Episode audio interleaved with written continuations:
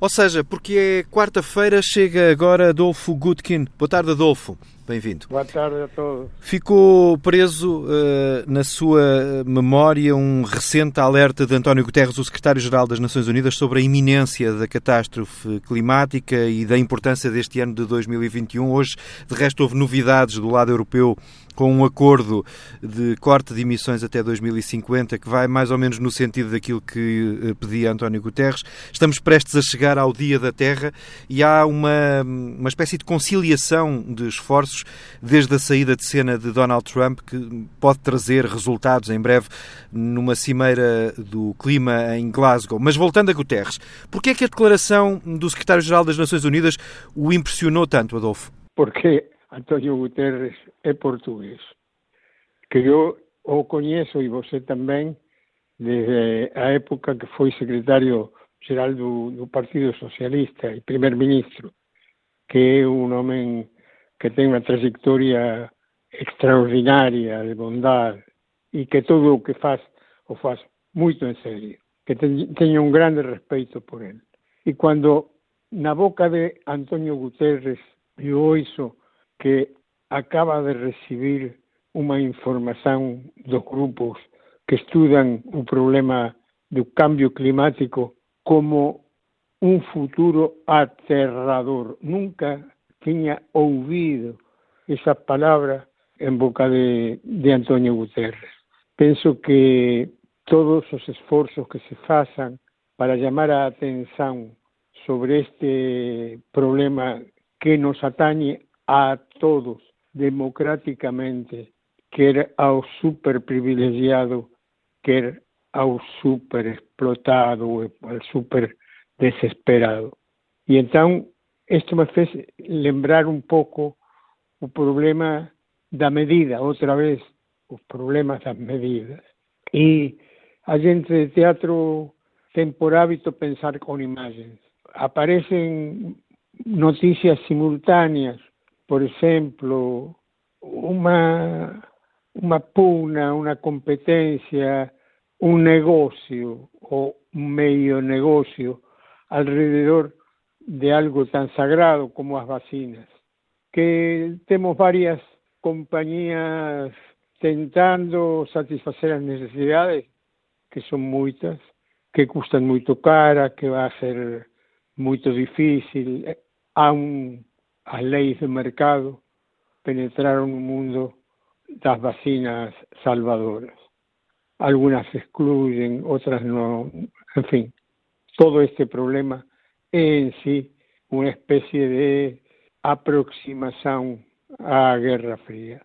Y pensando en que son seres humanos, en que a todos nos pasa a misma perigosidad de contagio y, y a mesma necessidade de confinamento e o mesmo planeta.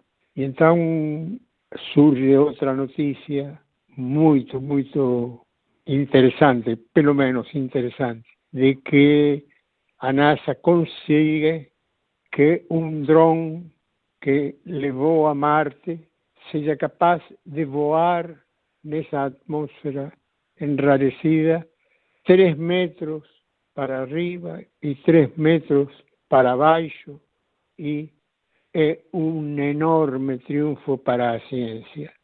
Y pensando en las medidas que toman como partida para establecer todas las mediciones, el propio cuerpo humano, al principio, a pulgada, o pé, o palmo, a brasa, a yarda, quer dizer, o próprio corpo serve como um instrumento para estabelecer aquele princípio filosófico de que o homem é a medida de tudo e que o senhor Trump e Don Juan de los Palotes de Guatemala, os dois têm um dedo pulgar de dois centímetros e meio, uma pulgada.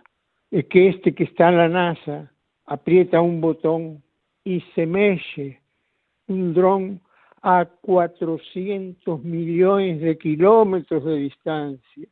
Esa pulgada electrónica faz mover una máquina que, en fin, estará ligada a nuestro futuro.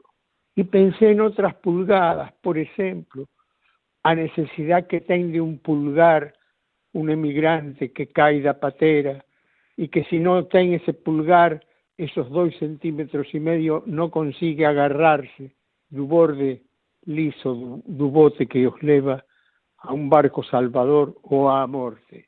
Y de repente veo esta imagen de las dos pulgadas en situaciones diferentes y me faz pensar o hombre é a medida de todo mas há uma desproporção metafísica inimaginável, mas real, entre a pulgada dos homens da caravana da morte que sobem a través de América Central tentando entrar à terra prometida e nunca dada. De modo que este problema da, da, das pedidas me faz pensar nos excesos, nos erros. Nos, no mismo momento estamos a padecer a mesma pandemia. Foi, en ese sentido, muito aleccionador ter consciencia de que estamos no mismo barco e que o barco, por muito ben decorado que esté, non deixa de ser unha folia no mar. Como exemplo, o Titanic. Non deixa de ser vulnerável, non deixa de ser humano. É a medida do humano. E como os excesos, como romper esas medidas, como tentar eternizarse en algo que ten prazo fixo que a nosa vida, nos debería facer pensar na necesidade de moderación, la necesidad de evitar los extremos, de evitar estos pactos militares visibles e invisibles que producen tanta desgracia, tanta injusticia, tanta, tanto, tanta dor. Y fui pensando en una historia popular muy conocida en España, que un hombre que tenga un mulo, un burro de carga y que va a llevar sardiña a un mercado y está cargando un burro y cuando se va para, para un mercado dice, ah, este burro aguanta más una sardiña y pone una sardiña, va otra vez a despedirse, más siempre piensa, que pode facer máis unha sardiña? E se isto non pesa quasi nada. E así va cargando o burro até que finalmente o burro cai e morre e ele non consigue sair con su burro para un mercado. Dice, ah, mira que burro, este burro, ya estaba cargado y agora ven a morrer. E ese paso ambicioso, cego, ignorante que facemos contra nós mismos a facer a sobre primeiro estos pulgares, uno electrónico mexendo un aparelho en Marte e outro desgraçado tratando de salvarse no Mediterráneo. Quer dizer, somos como niños, somos como miúdos estamos brincando con las cosas más sagradas, con las fuerzas elementares, estamos a brincar con fuego, con agua, estamos a brincar con ar, con las especies que nos dan de vivir y tenemos necesidad de mudanza. Cuando no hay otra alternativa o alternativa a catástrofe, o hombre muda, o hombre no quiere desaparecer como especie y este clima se, de algún modo, se hace simpático, entre aspas, porque llegó a un mundo del fútbol y de repente tenemos una guerra dos clubes superpoderosos que quieren criar una superliga de modo a no ter que rebaixar o seu nível estando obrigados a jugar deportivamente con clubes máis pequenos. E entón son os grandes e poderosos clubes internacionais que quieren criar una, superliga de 12 o 14 clubes y este egoísmo, este afán de lucro sin límites que va contra toda moderación, contra todo sentido común, liga una cosa con la otra. La imagen que quiero dar es que tenemos que tener moderación, tenemos que saber que un hombre puede comer, falo como hombre que vive, vivió mucho tiempo en Argentina, y la carne era o alimento, y es o alimento principal, que un hombre puede comer hasta 250 gramos de carne por día. Lembrome de eso porque cuando fiz servicio militar estaba responsabilizado con la intendencia. 250 gramas por día. Para que queres 60 mil vacas? Já estamos aqui apertados de tempo, Adolfo. Uh, mas queria, queria perguntar-lhe a propósito da polémica dos últimos dias em Portugal, da organização do desfile do 25 de Abril no próximo domingo.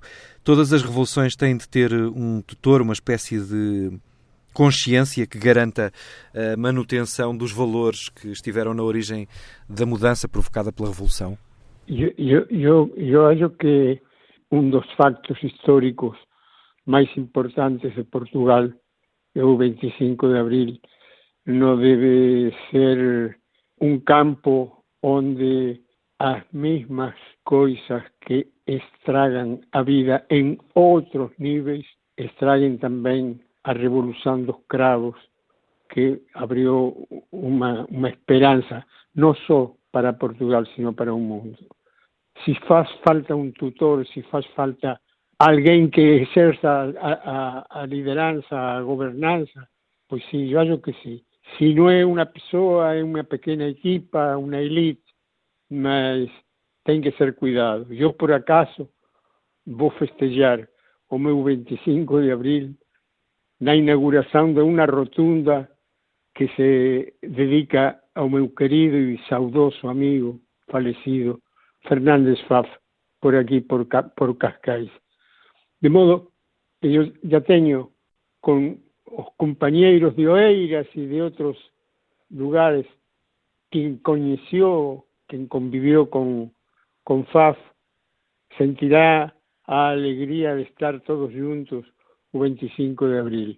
É uma data sagrada, é uma data cheia de, de alegria, de, que ha vivido o salazarismo, que ha vivido o fascismo, e de repente tem uma data como essa, na que, digamos, o povo completo se uniu por um ideal. Esse ideal seguirá sendo um motor, uma aspiração. E sim, é necessário que alguém se ocupe porque senão morre. Toda a gente deve dar um pouco de seu tempo para a memória e homenagem ao nosso 25 de abril. Adolfo Gutke nos Não Alinhados às quartas-feiras e a qualquer hora em tsf.pt e em podcast.